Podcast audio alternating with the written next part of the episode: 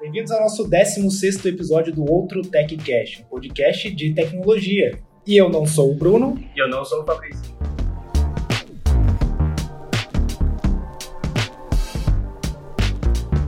Correndo o risco de estar gravando essa introdução pela quarta vez.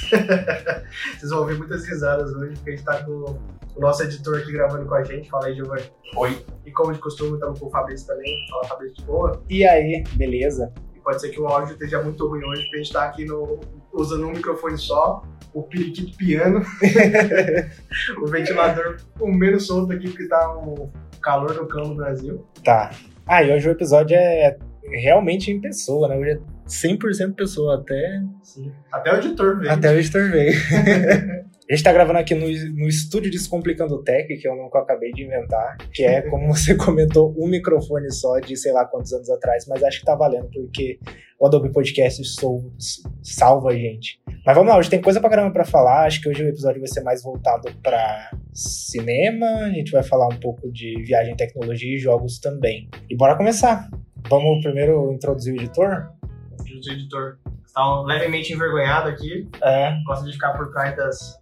É, trabalhando por trás da- dos áudios. não dá nem pra falar que é das câmeras, né? Porque a gente nem grava né, com a câmera. Fala aí, Giovanni, como tem sido editar os últimos podcasts. É, dá trabalho, né? Só que não sabe falar direito. Como é que eu ouvi as nossas risadas infinitas tentando gravar a abertura e o encerramento? Né? Que ninguém conhece, só você. Não, pô, dá, dá trabalho, mas é, não dá tanto trabalho quanto eu achei que fosse dar. Vocês falam bem até. Eu tenho que cortar só a rinite de alguém. né? E continuará tendo que cortar, porque não tenho, não tenho visto melhor. Vai melhorar tão cedo. Mas pra quem não sabe, tipo, é, a gente grava na- normalmente na segunda-feira, quando, quando dá. É. E daí manda pro Giovanni. E daí como é que funciona o Giovanni daí pra frente? Depois que vocês mandam o, áudio pra mim, eu pego ele, eu edito no Audition, né? Então, eu pego as duas faixas de áudio separado. Antes, eu ficava escutando a faixa sincada de vocês pra ver é, certinho em que momento vocês falam cada coisa pra eu, pra eu conseguir sincronizar no Audition as faixas separadas. Hum. Mas daí eu parei de fazer isso porque triplicava o tempo que eu demorava pra editar. e daí, pô, eu corto primeiro, tipo, pausa muito grande, intervalo entre bloco. É a parte que vocês estão falando coisas que não tem nada a ver com o episódio. Isso acontece com bastante frequência. Toda hora. Daí depois vai o trabalho difícil mesmo, que é ficar cortando pausa por pausa, pra deixar tudo mais dinâmico, mais fluido, né? Hum. É, sem, sem, sem cortar demais, assim, pra não ficar robótico. Parece que é um negócio realmente feito, sei lá, por um computador. Tirar o, tipo, o som da chuva, por exemplo. Nem agora. É, não, é. Começou a chover. Mas daí o Adobe Audition salva, o Adobe Audition não, o Adobe Podcast salva, porque Sim. não tem jeito. Ainda corre o risco de cair energia hoje e essa gravação ser, tem que ser pelo backup do iPhone. né? É. Mas É é o o jeito. isso tudo deu certo. É. Se a qualidade do áudio mudar no meio é porque a gente mudou da gravação do, do OBS pro iPhone. E agora veio aquele eco bacana. É. Fechou a porta já era. Mas legal, legal. Mas a gente pode falar hoje sobre esse cinema que você tem visto aí. Cara, eu tenho visto altos nadas, mas tem muita coisa que eu tô a fim de ver. O último filme que eu não vi, a gente vai comentar um pouco da Marvel O hoje último também. filme que eu não vi foi bom, hein? É, o último filme que eu não vi, que eu tava muito afim de ver, eu acho que vai sair no Disney Plus agora. Sei lá que dia que vai sair, mas é o Pantera Negra, o novo. Já saiu. não viu ainda? Já saiu? Já tá no Disney.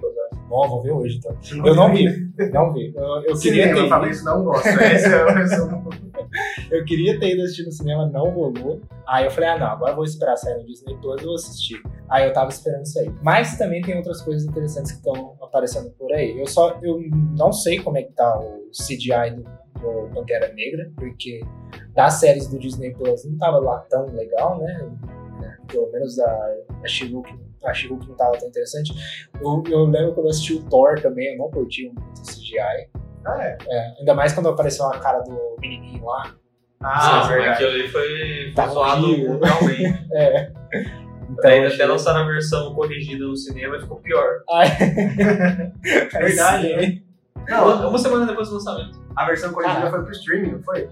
Foi pro streaming, mas também foi pro cinema. Foi pro cinema também? Eu não sei se chegou em todo o cinema, mas eles lançaram tipo uma semana depois e Caraca, trocaram Eu as acho engraçado que eu não reparo em nada. pra mim o CGI tá ótimo, eu tô reclamando, então. Boa, Não, né? mentira, os da série realmente são mais. Você vê que parece um boneco de borracha ali. Os caras, eles correm pra fazer. Sei É. lá. Mas é, é, esse negócio da crise de CGI que tá tendo, pelo menos pelas notícias que eu vi, né? É porque não só a Marvel, mas principalmente a Marvel, estão com prazos muito curtos pra entregar filme. E eles pegam, tipo, o menor tempo possível desse prazo pra galera do CGI. Que tem que se matar de trabalhar pra entregar no prazo. E daí eles estão tipo, simplesmente fazendo o que dá pra fazer no prazo sem, sem morrer, né? É. E daí sai pior. Só que, tipo, não tem jeito. Uhum. Mas, tipo, série, série da Marvel sempre vai ter CGI menor porque eles têm orçamento menor. Mas pra chegar no ponto que chegou nos filmes, tipo, o filme do Thor tá horrível. Eu acho que aí, politizando o negócio, que esses editores vão se, se sindicalizar aí pra, pra ter os seus direitos, porque realmente deve estar sendo bem puxado aí. Ah, mas tava lá nisso já. O problema é que nos Estados Unidos pra sindicalizar é um negócio muito complicado. É. Ainda mais nessa área. Porque, tipo, eles contratam muita gente de fora pra fazer é, CGI, arte digital, no geral. Tem bastante gente do Canadá, não tem tudo filme Tem. em Quebec, não sei o que lá. É mesmo. É, só que daí, tipo, é sempre contrato por projeto. Então, o cara do, fala assim, ó, não vai dar pra fazer, beleza, eles te mandam embora e chama alguém que fala que vai dar pra fazer no tempo, sabe? É, sim. Pra Mas é- projetos. Mas quem é puxado pra, tipo assim, eles contratam uma empresa, certo? A empresa que cobra o funcionário. Então, se o seu funcionário for embora, tem que substituir ele. É, tem tanto editor de vídeo bom assim no, no mundo. Ah, Não sei. bom, necessariamente. É porque tipo, não acontece com tanta frequência, mas é, o que tem muito, que eu sei que acontece lá, é tipo, você é brasileiro, você é artista digital, você faz CGI, você é bom, Marvel chega lá e fala assim, ó, a gente quer que você participe desse projeto aqui, não sei o quê. Você tem um visto de trabalho, você ir para os Estados Unidos você trabalhar lá. Se você não cumprir as metas ou, ou se você não conseguir entregar tudo dentro dos prazos e eles quiserem te mandar embora, acabou pra você, porque você tá largado lá, sem o visto de trabalho, tem que voltar. Então você fica muito à mercê É, dos caras. Tem vários fatores ali, além do simplesmente concorrência de uma empresa com a outra e tal. E com- a demanda aumentou demais. Né? Então, Pô, a Marvel era um, um filme por ano, agora são tipo quatro filmes por ano, cinco séries por semestre. os projetos maiores deles, eles ainda têm a, a, a noção de demandar um tempo a mais pra isso. Tipo, o Wakanda Forever mesmo, ele tem uma, um CGI muito melhor do que os últimos filmes da Marvel que a gente tá É. vendo. Legal. Legal. Foi legal. E o. Antes do Wakanda Forever, o que veio? De, na ordem cronológica, o She-Hulk? Ou Contando- She-Hulk, bom, né? A She-Hulk? Contando com as séries, foi She-Hulk. Antes de, de, de She-Hulk foi Cavaleiro da Lua, eu acho. E depois, antes de Cavaleiro da Lua, foi Miss Marvel. Cavaleiro, Cavaleiro da- da Lua também foi bem criticado, né? Esse É. eu curti, cara. Mas o CGI pra mim foi blá, mas eu curti, sei lá, acho que eu curti a história. Tipo, ela Ah. é bem blá, É sabe? que acho que todas as séries da Marvel, tirando WandaVision e Loki, Loki um pouco, mas Loki conseguiu fazer isso bem ainda. Eles Uhum. seguem o mesmo problema das séries da Marvel, que é a Marvel tá fazendo série achando que tá fazendo filme. Ah, então eles pegam a história de um filme e tentam espalhar em 7, 8 episódios de série. Hum. Só que daí eles fazem 3, 4 episódios de nada acontecendo, É, e os últimos 3 tudo acontece. Ah, E daí você não tem desenvolvimento de personagem e você não tem tempo suficiente pra eh, expandir a história. Mas ao mesmo É. tempo, a- o exemplo que você deu de série foram as séries que mais bombaram na Disney Plus, né? Loki e Não, não, mas então, eles são as, as exceções. Ah, você falou que isso é bom. É, tipo, WandaVision e Loki, eles foram as séries que a Marvel fez e acertou muito. hum. Tipo, o WandaVision é bem fechadinho, tem desenvolvimento em cada episódio, tudo certinho. Loki, ele dá uma corrida no final, mas ainda assim a série desenvolve bem. Agora, tipo, Miss Marvel, Cavaleiro da Lua, She-Hulk, eles seguem o mesmo padrão que é, você tem um começo muito lento, daí do meio pro final acelera, parecendo que a história É. precisa acabar no oitavo episódio. Eu acho que eles estão testando também, né? Porque se ficar sempre o mesmo formatinho, vai enjoar uma hora. Então eles têm que testar coisas novas, gente nova, editor novo, é, diretor novo. Quer dizer, É, She-Hulk foi foi baseado assim, no meu né? achismo, né? Não sei. Apesar da She-Hulk ser um pouco corrido também, o final pra mim foi super inesperado também. É. Porque foi bem Ou diferente. você ama você odeia, né? É, eu curti o final, é, não sei, eu não sei se eu curti o final. Mas eu curti porque ele era di- era diferente. Uhum. Porque era, é tudo igual o final da Marvel, praticamente. Então sempre tá lá, chega no, no clímax da história lá e o carinha ganha e tudo mais. Mas esse foi bem diferente. Falei, caraca, que legal. Eu vou falar um pouco do final, então dá uma leve spoiler aí, editor. Coloca um somzinho. Se alguém ainda não viu, tá igual eu com o Pantera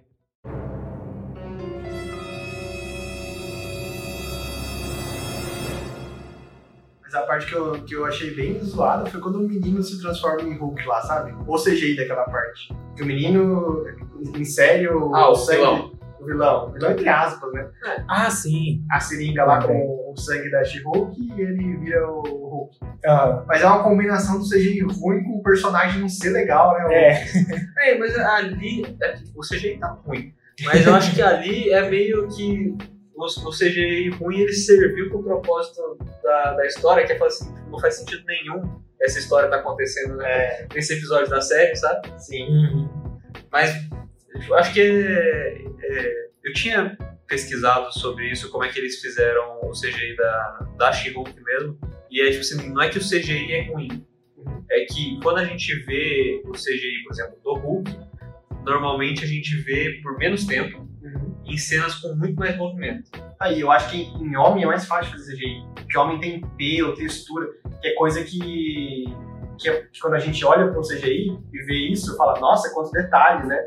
Normalmente a mulher é estereotipada, tipo, sem pelo, depilada, tudo lisinho. Daí você vai lá, é puramente aquele verde liso, né? Ah, também, também. Mas, tipo, é, que teoricamente, a- pra história do Hulk, eles estão usando uma, uma, uma tecnologia de CGI melhor do que eles usaram, por exemplo, no primeiro filme dos Vingadores.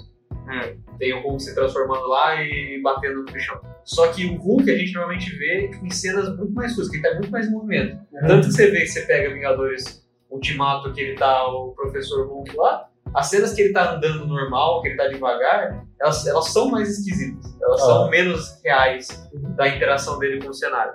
Só que daí junta isso com menos orçamento na série da She-Hulk, e considerando que ela tá o tempo todo com o She-Hulk, você vai, ter, você vai achar muito mais estranho. Mas eu gostei de como foi feito, que é uma atriz grande mesmo, vocês, vocês viram ou não? Tem uma atriz que faz a quando a, ela tá transformada em She-Hulk, que não é a atriz que faz ela normal. Ah, é? Essa É, e ela é, uma, ela é uma pessoa muito grande, tipo, muito alta, muito alta. Uhum. E depois, é, imagino que pintam ela de verde, ou talvez a pintura seja 100% digital, não sei. E daí coloca o rosto da atriz que, que é a personagem de She-Hulk no, no- nela. Então Uhum. faz um deepfake lá, basicamente. Pode crer. É, o que explica também ser um pouco mais esquisito na hora que você vê.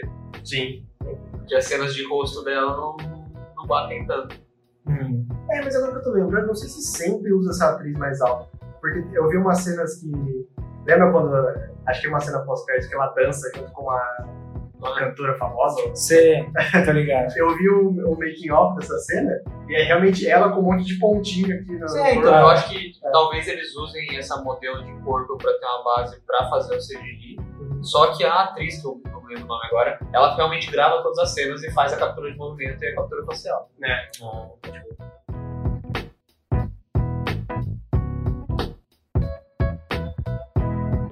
seguindo na mesma linha aí de falar de CGI, o filme mais recente, acho que que lançou, que tem bastante CGI, é o Avatar, né?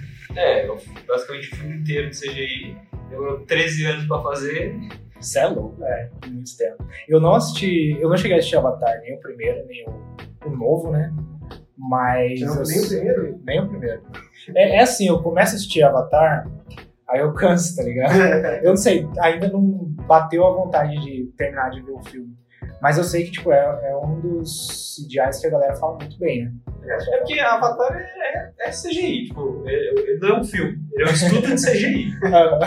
Ele tem uma história básica, que é a mesma no 1 e no 2, Ah, só que o CGI dele foi, sei lá, na época que lançou o primeiro Avatar, o CGI dele era o melhor que tinha, e agora, até o momento, também o melhor que tem. ah, Porque, bom. tipo, você não tem momentos de estranheza, que aquilo não parece real, sabe? Uhum. Dentro daquele mundo, aquilo parece real, você consegue, você consegue se imaginar na frente daquele vídeo.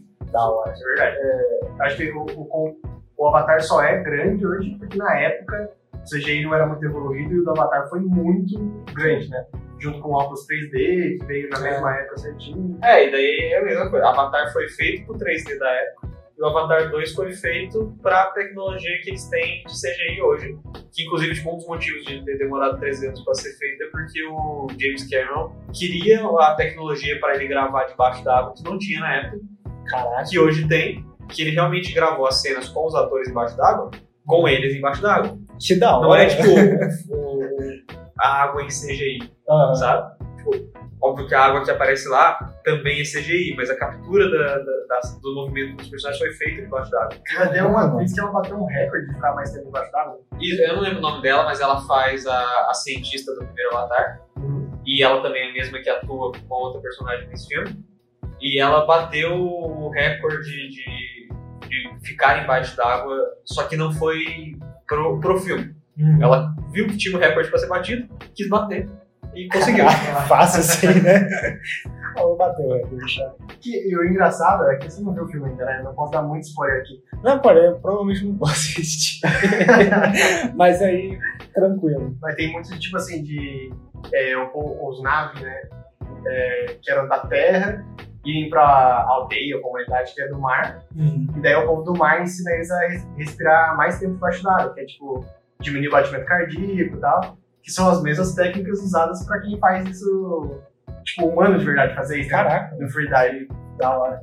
Aí outra coisa legal que ninguém, provavelmente ninguém vai ver, mas esse filme foi gravado no, es- no esquema de câmeras, que é pra ter 3D sem óculos. Você Caramba. sabia?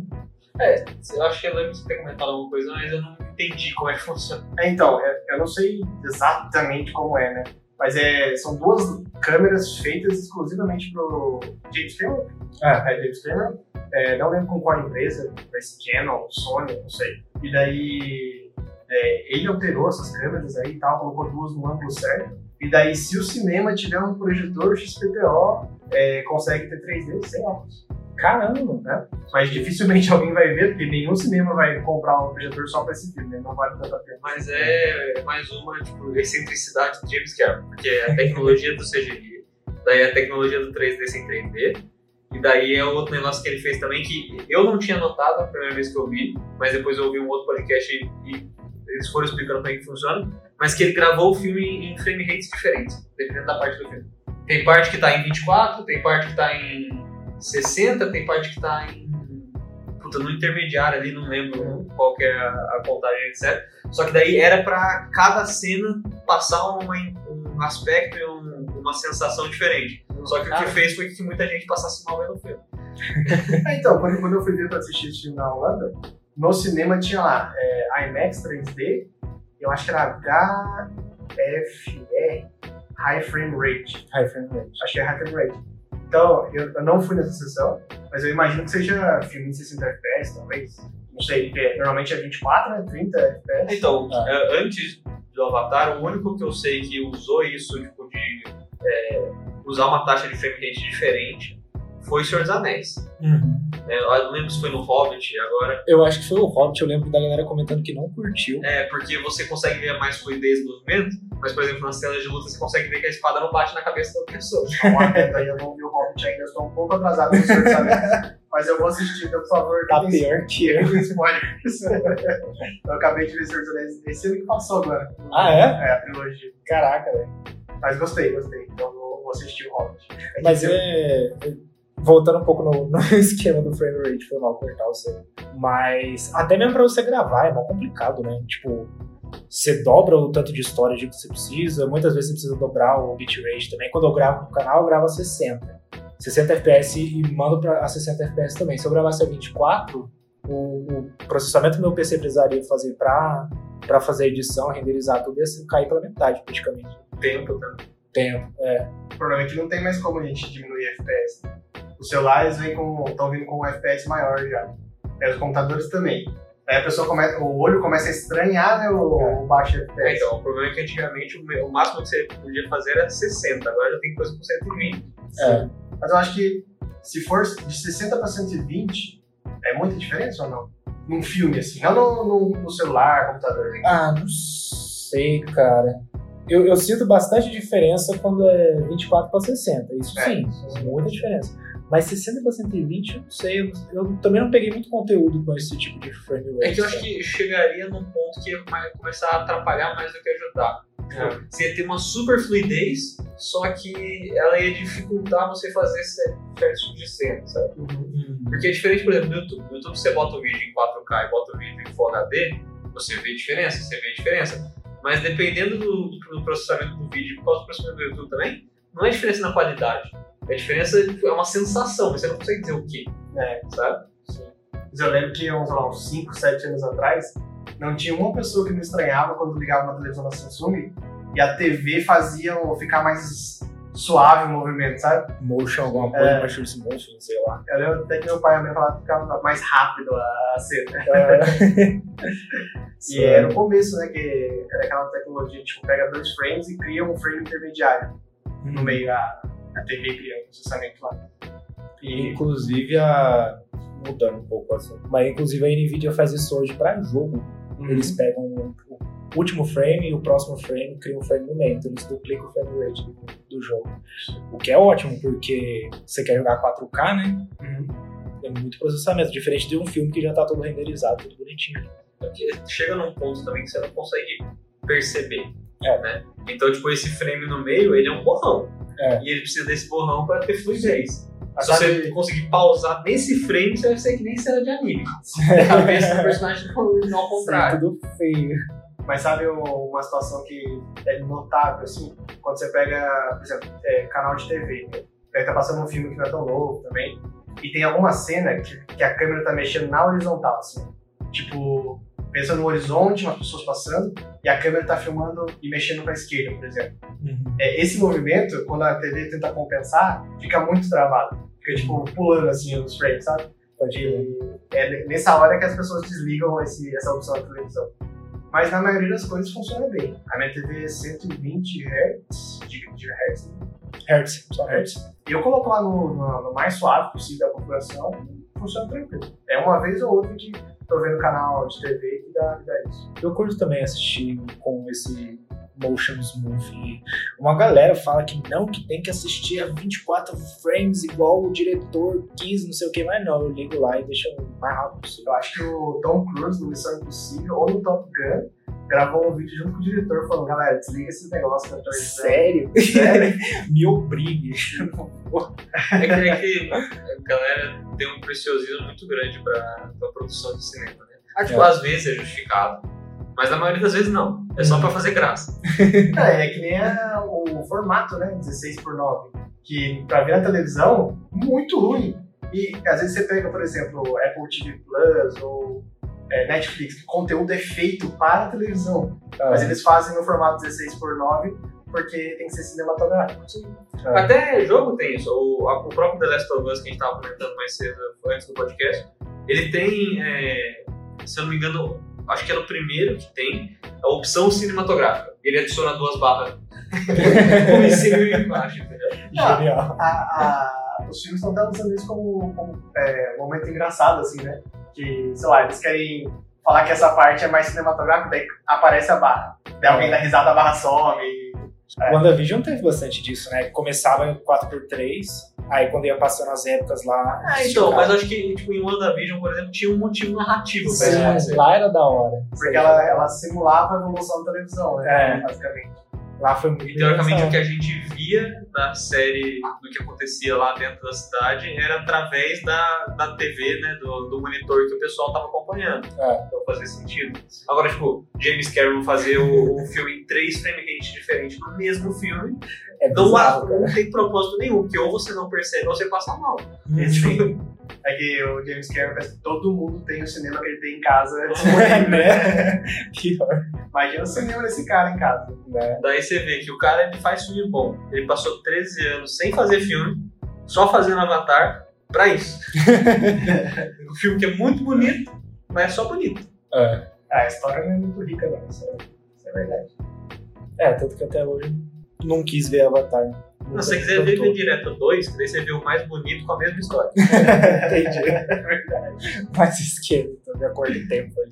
Mas uma mudança legal que fizeram nos streams, nos streams não, na Disney Plus, né? Que eu gostei pelo menos, é que o conteúdo que foi pro cinema em IMAX tem no Disney Plus no formato IMAX. Ele é um Uhum. pouco mais alto, então tem menos barras, né? Ah. Acho muito legal, porque fica quase sem barra na televisão. É, isso é bom. E, bom, mantém o aspecto do cinema, né? Porque se for exibido desse jeito, porque no cinema ele não pode exibir em casa também. Um negócio que tem, não pra balancear isso, mas eu sempre achei horrível. Que você vai assistir qualquer coisa de streaming no celular, ele tem a opção de você expandir a tela. Ele ocupar a tela inteira do celular, só que daí corta parte da, da série. Ah, Sim. Daí fica sem as barras, mas. Sim. Na, na Apple TV também tem. Se você, se você assistir conteúdo na Apple TV no aplicativo, TV da Apple TV, é, se você der dois toquinhos no, no controle, ele expande. Mas Ah. corta pra caramba. Até por isso que eu acho que o Netflix desabilitou isso, o Disney Plus também. É, e realmente corta, né? No, o conteúdo foi pensado pra ser daquele formato. É, tem gente que grava. Dependendo da câmera, você tem as linhas de guia, né? Então você tem de, de vários aspect ratio lá. Tem muito YouTube, acho que até o MKVD faz isso, que se você perceber, é, o jeito que ele senta na câmera tem espação na cabeça dele. Uhum. É pra você dar os dois toques e expandir pro Sim. modelo do celular. Então tem gente que sabe fazer, faz bem, e tem conteúdo que faz sentido. Mas aí você vai no filme, beleza, aí, sei lá, tem uma pessoa do lado aqui, você vai expandir a pessoa Sim. é cortada. Não, até porque no YouTube é o contrário, né? O conteúdo é feito em 16 por 10. É. Daí você pega um celular moderno, que a tela é 16 por 9 ou mais horizontal, né? Daí você expande, você corta o topo e a, e a base, né? Mudando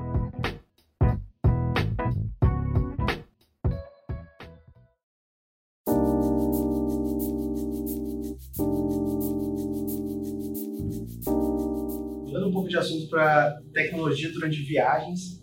Fabrício, qual foi a sua última viagem que você fez? Nossa, faz tempo, cara.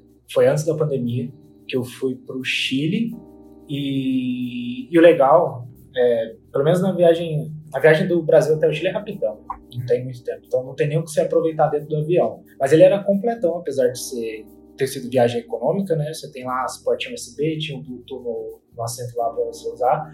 Mas o que eu curti, cara, foi que quando eu cheguei no aeroporto, ele tinha umas, tipo umas vending machines assim, cheio de cartão SIM para você usar. Acho que foi a primeira vez que eu vi isso. Quando eu fui para os Estados Unidos eu não vi, quando eu fui para o Canadá também não vi. E a única coisa difícil foi conseguir usar esse SIM lá. Que eu, eu tava querendo, né? Tipo, ah, em vez de tirar o meu chip da Claro na época, Uhum. pegava o SIM, colocava. Mas esse aí eu tinha que ir na loja, tinha que cadastrar, fazer uns, um monte de negócio, tipo como é no Brasil hoje, né? Então achei que essa parte da tecnologia não foi legal, não. Mas eles. Foi muito fácil você conseguir um chip, só colocar, chegava um SMS, você pagava lá e já era, rapidão. Acho que essa foi uma das coisas bem interessantes que tinham lá. E de outra viagem da hora também, de, de tecnologia que teve, foi quando eu fui pro, pra Hong Kong, Uhum. que lá o Wi-Fi é bizarro, cara. Super rápido. Muito bom. Eu fui no. Pra época era, era insano. Eu lembro que eu tava no hotel, tinha comprado meu iPad Air 2, de, é, velhão pra caramba. Caramba, quanto tempo foi isso? Faz tempo, foi em 2014. acho que foi 2014. É, 2014 2015, 2015. Foi um pouco antes da gente ir pro Canadá. Mas eu lembro que eu cheguei no hotel, cara. Aí eu comecei a baixar os aplicativos no iPad novo lá, pá, rapidão, cara. Aí eu fui fazer um speed test, tava batendo acho que 30 megabytes de download e upload, que pra mim era bizarro. Eu tinha o quê? Um mega em casa só. Então isso era bem legal. E era Wi-Fi assim, aberto. Chegava lá, conectava, não tinha senha nem nada. Tem aquele mercado asiático que a gente foi lá no, no Canadá, lembra? Sim, que tinha internet boa pra caramba. A internet a cidade inteira era mais ou menos, assim, Starbucks mais ou menos. A gente foi no mercado de comida asiática, cara, tipo assim, quebrou o medidor de, de velocidade de Wi-Fi lá. E de graça, sem senha, tudo. Uhum. É, o, mais, o mais interessante é como que eles aguentam tanta gente no Wi-Fi, né? É, então, isso que é bizarro, porque tem um limite, né? Mesmo que você tenha trocentos access points lá, você chega num limite que começa a ficar lento. Eu não sei se a galera lá também, tipo, só não usa. Às Uhum. vezes o, o dados móveis é mais barato lá, então, tipo, é liberado pra todo mundo. Mas foi uma mão na roda, cara. Tipo, a gente precisou usar lá e era rápido pra caramba. Como na sua viagem do X, uma coisa interessante, porque o avião já tinha Bluetooth pra conectar o fone, por exemplo. Isso aí é raro, você sabe, né? Não é todo avião que tem Bluetooth. Ah, é? Até tem um aparelhinho que chama AirFly, que eu uso, que é pra conectar ele no AirPods pra, e conecta ele na, na porta auxiliar, né? Ah, Pra poder, pra poder ouvir o áudio da, da telinha, né? E funciona muito bem. E ele só existe e vende pra caramba porque tem muita companhia aérea que, que não tem ainda é, Bluetooth na tela. né? ah, pior que eu não lembro qual era, qual era a companhia aérea, cara. Eu lembro que quando eu saí do Chile pra ir pro, pra, pra São Pedro do Atacama, que é pro deserto, aí o avião era zoado. era bem. Não tinha nem USB pra, pra conectar o celular. Mas aí é, é, é como se fosse uma viagem de, sei lá, de São Paulo pro Rio também. É, pertinho. Então eles não vão colocar um puta avião lá. Mas é isso, eu acho que é- essas foram as tecnologias mais interessantes E porque. no fim você não usou esse sim. Não, eu comprei o chip mesmo, tirei o, que eu tinha e usei lá. Por sorte não era. Ainda não era obrigado a ter só o eSIM no, iPhone. Acho que era o iPhone 13, já tinha o 13. Acho que era o 11, tinha o 11 Pro ainda. Então ainda não era obrigado. Mas é isso, é, tinha. Eu, eu achei que a conexão de lá era boa pra caramba. Não achava que ia ser melhor do que daqui, não. Da hora. Você agora na viagem da Holanda, você conseguiu usar o Ercine, viu? É, quase que não deu certo. Conseguimos. Não, meio que, meio que deu certo, mas é, foi custoso, digamos assim. Não, é, deu certo, só teve que fazer o processo duas vezes, né? Porque eu fui pra te visitar com o iPhone 11. 11? 11. Acho que é ontem. né? Só que eu tinha, como eu tinha comprado o seu, eu fui trocar de celular quando eu cheguei na sua casa. Só que a gente não sabia que para fazer o processo de trocar o eSIM, tinha que começar o processo antes de passar os dados pro novo celular. É, na verdade, a empresa dava uma forma de fazer isso, só que era muito assim, mexeu na engrenagem errada, já era, apagou pra Ah, sempre, é. pagar de novo. Nossa senhora. E aí, no fim das contas, a gente precisava da noite pro dia que voltasse a funcionar, porque a gente ia viajar pra outra cidade e tal, e daí teve que pagar outra vez, né? E daí, é, e daí, quatro dias depois, a gente recebeu um e-mail de volta da empresa do primeiro eSIM falando ah, não tem como, a gente recomenda que você continue usando o seu celular antigo até acabar os dados. Que merda, né? Só que a gente já tinha deslogado do antigo também, então não daria pra fazer isso. Já era. E no voo, você usou um fone sem fio, seu fone é cancelamento de ruído, alguma coisa assim? Na- ida eu tava com o fone da companhia aérea mesmo, porque. Nossa, aquele de enfiar na orelha, É, o de auricular. Que ele é triste. mas na ida também eles deram alguma comida com sonífero, eu fui dormindo. óbvio. É, mas na, na volta eu tava morrendo também, então não, eu não consegui fazer nada. É, A melhor tecnologia que eu vi do avião é a tecnologia do lombar, que consegue te quebrar em três lugares diferentes. Mas até que hoje em dia o entretenimento na telinha ali até que é tá zoado, assim. Não é ruim, não. Tem bastante filme que acabou de sair do cinema, assim. Sim, não, é, dava pra ver bastante coisa no- na televisão no cinema, né? O difícil é você aguentar a poltrona lá. É, minúsculo. bem desconfortável. Mas o, pra mim agora viajar tem que ser no mínimo com um casamento de ruído. né? Porque, Dá diferença, né, cara? nossa, é, é, pelo menos cada um é cada um, né? Mas na minha cabeça, muito barulho confunde as ideias, sabe? faz, faz eu, em vez de ficar cansado pra dormir, ficar cansado e acordado, sabe? Ah, pior que eu, eu não sei que tem no avião, cara, porque, tipo, eu entro no avião felizão, porque eu gosto de ver ele decolar, tipo aquele trampo que dá, eu curto pra caramba. Foto de asa. É, Montanha russa da vida real, né? é, exatamente. Porque não tem a russa no virtual?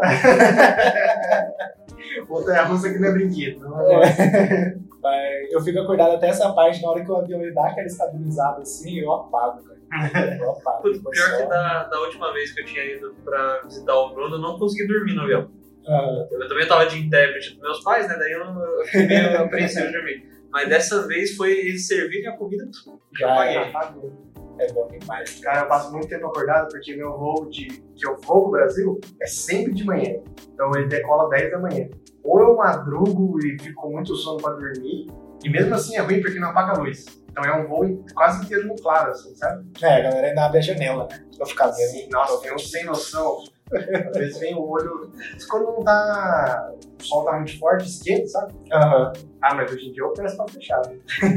Tá certo. Agora eu peço para o almoço, porque eu sou cagão. né? Vai ficar é, pé da vida Sim. era.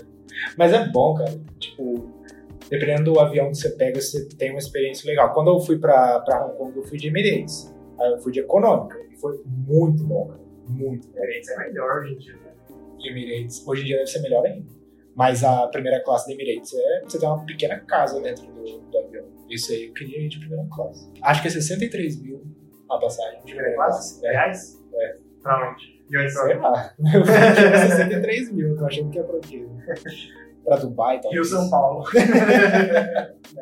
São José dos Campos. não.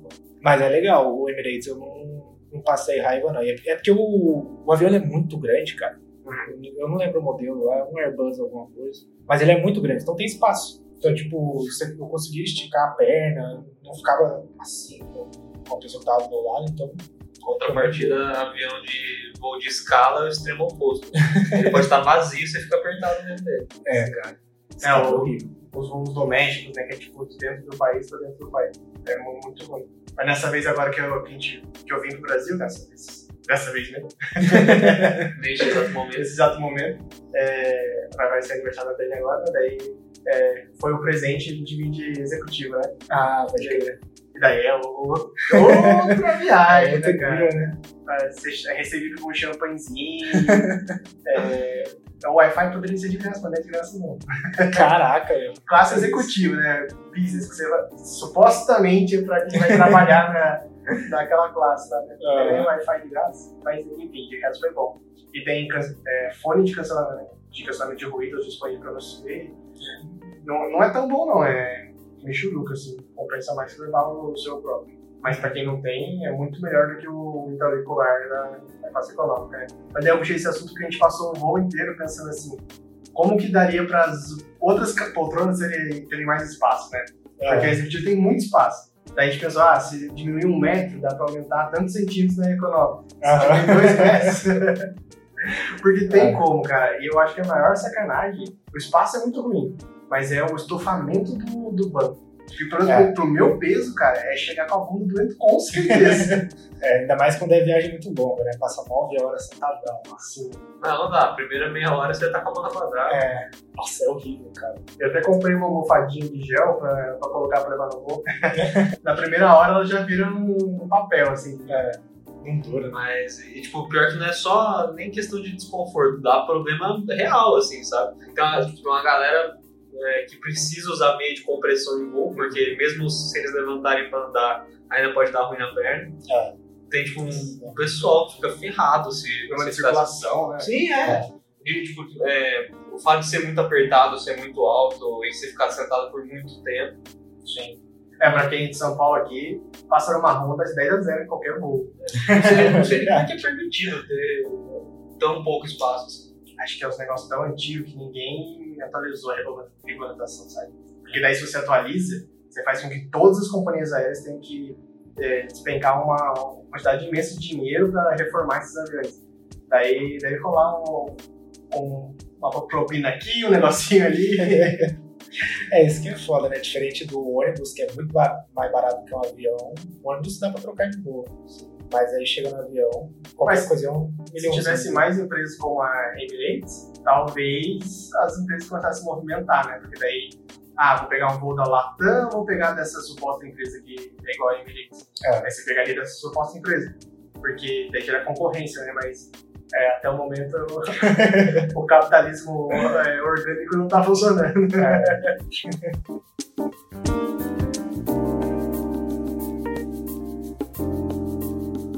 agora juntando o assunto de cinema e games também, recentemente lançou o primeiro episódio do The Last of Us, né? Vocês já assistiram, vocês curtiram, vocês vocês já jogaram o jogo? É, eu joguei os dois, né? A parte 1 e a parte 2. E agora, nessa semana, lançou o primeiro episódio da série que eu também assisti. É, eu não joguei nada, só assisto a Dani jogar de vez em quando. Parece um ótimo jogo, mas eu não tenho paciência. Mas eu assisti esse episódio também que lançou do o primeiro episódio né, da, da série. Como série, assim, sem saber nada do jogo, achei bem legal. É, acho que o que eu vou falar agora, quem é fã da, do jogo não vai gostar. Mas é tipo um The Walking Dead, só que bem, mais bem feito, sabe? Ah, É tipo um Dark Dead, só que bem feito. Só que bem feito. pode crer. É, eu joguei, eu joguei o 1, o 2 eu não joguei, mas assisti a galera jogar no YouTube. Que eu, eu comprei console há pouco tempo, né?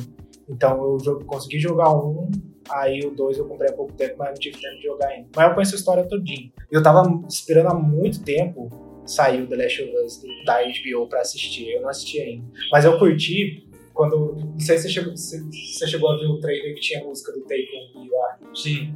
E, e é muito da hora esse trailer, porque a, a Ellie, né? A, a Hum, menina lá- pode até falar tanto. Não, não é, não é spoiler, não. É, isso acontece no. Eu pretendo ver a série até Não, o final. Esquenta não. Mas é, tem uma cena que é tipo uma side quest, então tem nada a ver com a história. Eu já li essa cena, que ela tá Que ela- violão lá. É, e é muito louco, Eu porque essa é uma das partes do jogo que você pode passar reto, tá ligado? Você não precisa entrar na parte sem ter um violão. E é muito louco, porque você vê ela tocar e lembra também do, do Joe tocando. Mas da hora, era, era isso que eu queria comentar. É uma parte muito boa do jogo que, tipo, já jogaram no trailer, assim, eu já fiquei tipo, nossa, que muito louco. Ficou emocionadinho. fala a É, eu tenho certeza que eu vou chorar nessa bagaça ainda quando eu assistir. Porque Last of Us é muito bom, mano. Não, mas é bom. O impressionante é que, tipo, adaptação de jogo pra série, pra filme, ou pra qualquer tipo de mídia, sempre dá problema. Porque sempre, ou eles pegam um diretor que tem uma visão muito específica do que, que deveria ser aquela mídia, e daí ele faz um negócio que não tem nada a ver com o jogo e todo, todo mundo fica frustrado. É. Ou tem alguém que tenta fazer um negócio bom, só que daí ou o cara não tem orçamento, ou os fãs reclamam até que tem que mudar aquilo.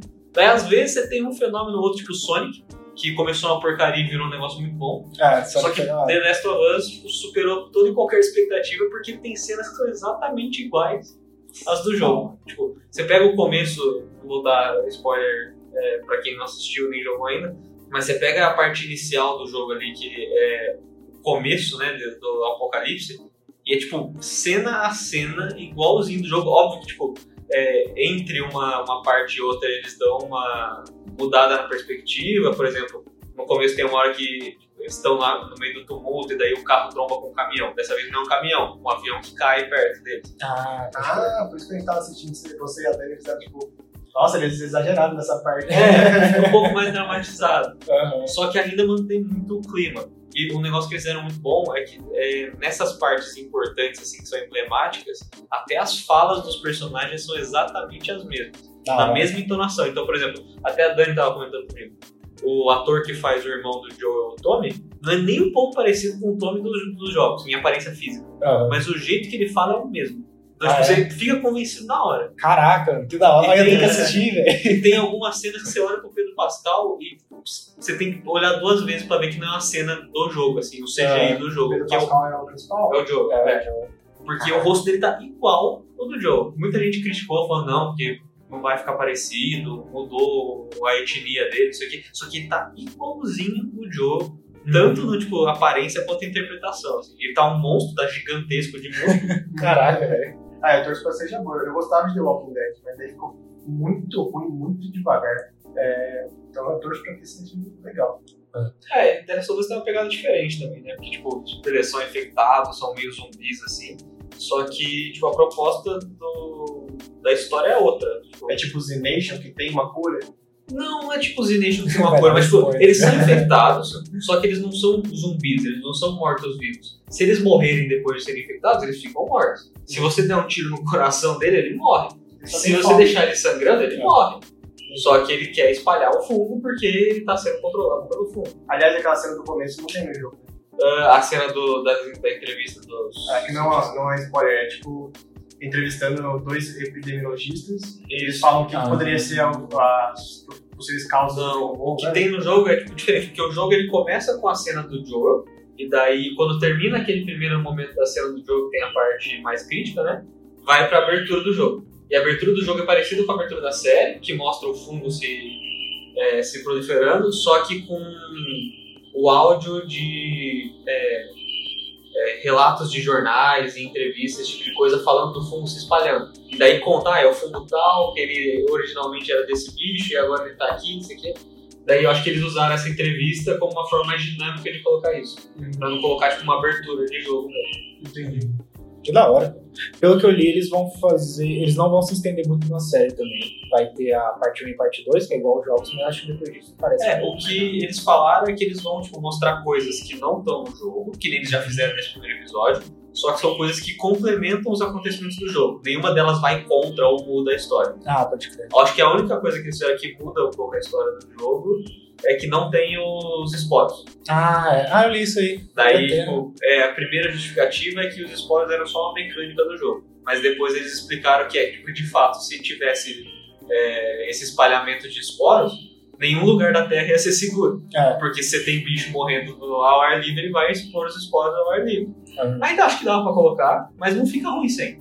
Ah. Não sei de qual foi bom que eu viajei, nem ouvi o que vocês falaram aqui. Mas vai ser interessante de ver esse esquema de 100 esporos quando vier a parte 2. Sim. Porque lá tem cenas que o esporo é importante também. Eles falaram que eles iam apresentar a infecção de uma outra forma. Só que, pelo menos no primeiro episódio, a gente ainda não sabe qual que é essa outra forma. A Além da história é- mordida. A história é fechada ou tem como ter, tipo, várias temporadas?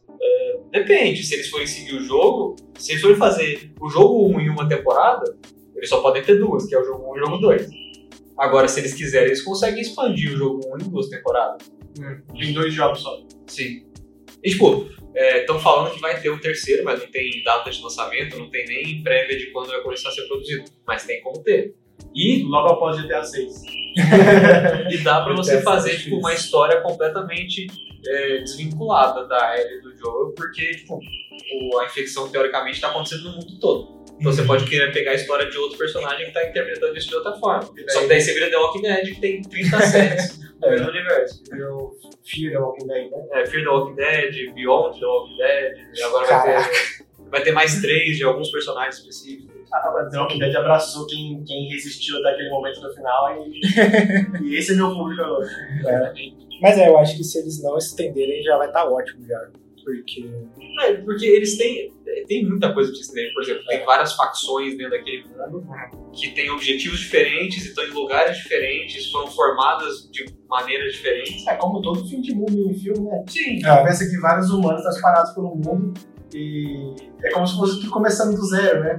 Cria as comunidades e tal, cria a forma de, de política, a forma de hierarquia, de proteção, segurança, saúde. Sim, a, a, a, tipo, acho que a diferença maior entre é, The, é, The Last of Us, tirando os infectados, né?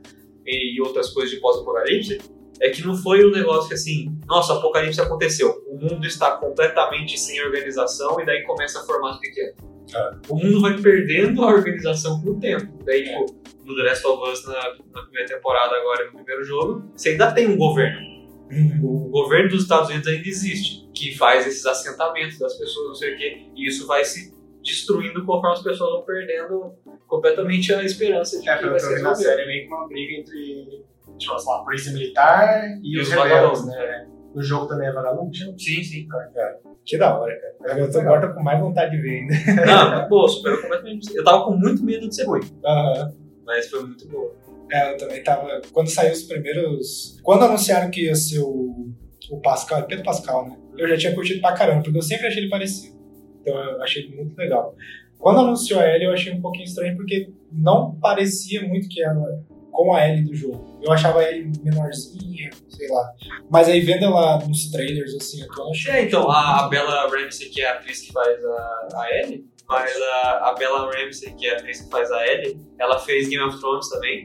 Ela é. Tipo, ela é uma personagem que aparece muito mais pro final da série, mas a atriz é muito boa. E, tipo, quando lançou, acho que todo mundo ficou meio cético, assim, porque ela é muito menor do que a gente vê a Ellie. E ela tem um rosto muito diferente. Só que daí você entra na toda a polêmica de que a Ellie foi feita com o rosto pra ser pensado no Elliot Page, sendo que ele não foi contratado pra fazer isso, e daí teve processo. Eles mudaram o rosto da Ellie pra ele ficar mais parecido com a Ashley Johnson, que é a dubladora, que Aham. inclusive faz a mãe da Ellie. Ah, eu vi na isso aí. Nossa, muito bom. Só que eu acho que isso meio que é irrelevante, porque, beleza, se você pesquisar, você ia ter várias atrizes que têm o rosto mais parecido com o da Ellie. Ah. Só que eu acho que o que importa mais é, tipo, a atuação dela na série, né? Uhum. E ela entrega tudo, assim. Você vê a primeira cena que ela aparece e é a Ellie feita ali. Da hora. Fala do mesmo jeito, age com a mesma marra, Ah, igualzinho. muito bom, preciso assistir, preciso assistir. E eu vi esse esquema da, de, de troca de. Não troca. Na hora que eles contrataram os atores que também fizeram o jogo, né? O, o dublador do Joe também ele tá na série, tá? Então, em, por- em português, eu sei que todos os dubladores são iguais aos dubladores do jogo. Aham. Em inglês, eu não sei se eles contrataram os atores que dublaram os personagens pra fazer outros papéis, a não ser a Ashley Johnson, que essa eu tenho certeza. aham. É, mas, tipo, eles estavam envolvidos no projeto, assim, compartilhando, tipo, as experiências do- de como é fazer aqueles personagens. Uma coisa que eu sei que eles fizeram foi que eles falaram pra Bella Ramsey não jogar o jogo antes de Caramba. gravar. Porque eles não queriam que ela ficasse tentando imitar o estilo de atuação da Ashley Johnson. Uhum. Pra Faz um ficar um negócio mais orgânico, né? Não que ela não soubesse a história, ela só, era só pra ela não imitar. Uhum. Que da hora. E os dubladores no Brasil são os mesmos que dublaram o jogo, né? É, eu não vi dublado ainda, mas pelo que as notícias dizem, sim, são os mesmos. Legal. Isso que é bom, né? Até no. Aí falando de outro filme de jogo também, acho que é o próprio Sonic, quando ele. O, o dublador do Sonic dos filmes novos também são do, do desenho. Do desenho antigo, é. Ah, é? Não sabia, não. É. Eu mesmo. Muito legal. Porque a gente nunca teve Sonic dublado em jogo. É. É, ainda não tem. Nossa, eu nem lembro da voz do sonho do desenho antigo. E ainda mais, Não, é a mesma do É mesmo, é. e ainda mais agora que a Nintendo comprou a marca do Sonic, não vai ter dublado tão cedo. Sonic da Nintendo agora? É. Já era Sega. É, a SEGA foi vendida faz muito tempo. E quem era do. Agora é a Nintendo. Mas quem era. Ah, A SEGA antes era independente. E como é que era? Mas como é que era? o que, que eu disse? O que, que eu disse? Momento chato. Mas é da hora ver, tipo, é, a galera redublando. Assim, até o do Dragon Ball foi assim também. O Dragon Ball novo e o Dragon Ball Z antigo. A voz do Goku é, é, É sempre verdade, mesma. Assim, e se tem um ponto que a gente pode dar de crédito pro filme de Dragon Ball, é que tem o mesmo dublador pro Goku. Exato. Mas só esse também. Você tá falando do filme é, live action? Evolution, né? Opinião meio que polêmica, mas o Wendell Bezerra não ficaria legal em nenhum Goku Live action, não. live action, né? Porque a voz dele é muito personagem, assim, tipo desenho, né? É. É, mas a, a- a maldição mesmo de adaptação, acho que é- começou com Resident Evil. e finalmente The Last of Us tá quebrando. Porque nesse meio tempo teve pouquíssimas que valeram a pena. Mario, não se Então, comenta. vai ter Então, um é. filme Mario agora. Vai ter, mas vai ser animação. Vai ter. É, e... E, só o dublado vai valer a pena, porque o Chris Pratt dublando o Mario ficou esquisitíssimo. Isso Ah, que eu ia falar. A, du- a dublagem em português tá mais da hora do que a. O Jack inglês. Black com o Bowser ficou bom, só que ainda é muito Jack Black. Ah, então. É bom. É, Jack Black é bom demais. Não vale mal do Jack Black. Mas é, o, o filme do Mario também tá interessante. Eu queria assistir, mas esse eu acho que eu vou ver dublado. Esse é um dos que eu vou querer pegar pra ver dublado. E a dublagem em português tá, tá da hora. Até o Yahoo que ele dá lá. Nossa, perfeito.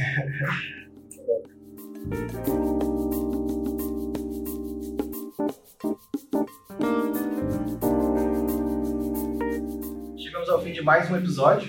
Siga a gente lá no arroba OutroTechCast no Twitter ou os nossos Twitters pessoais. O meu é arroba BegonCal2. O meu é arroba Goncalves. E se possível, avalie com 5 estrelinhas nosso podcast na sua plataforma de podcasts preferida. Dessa vez, obrigado a mim mesmo pela edição de mais um podcast e até a próxima semana. Falou! Falou!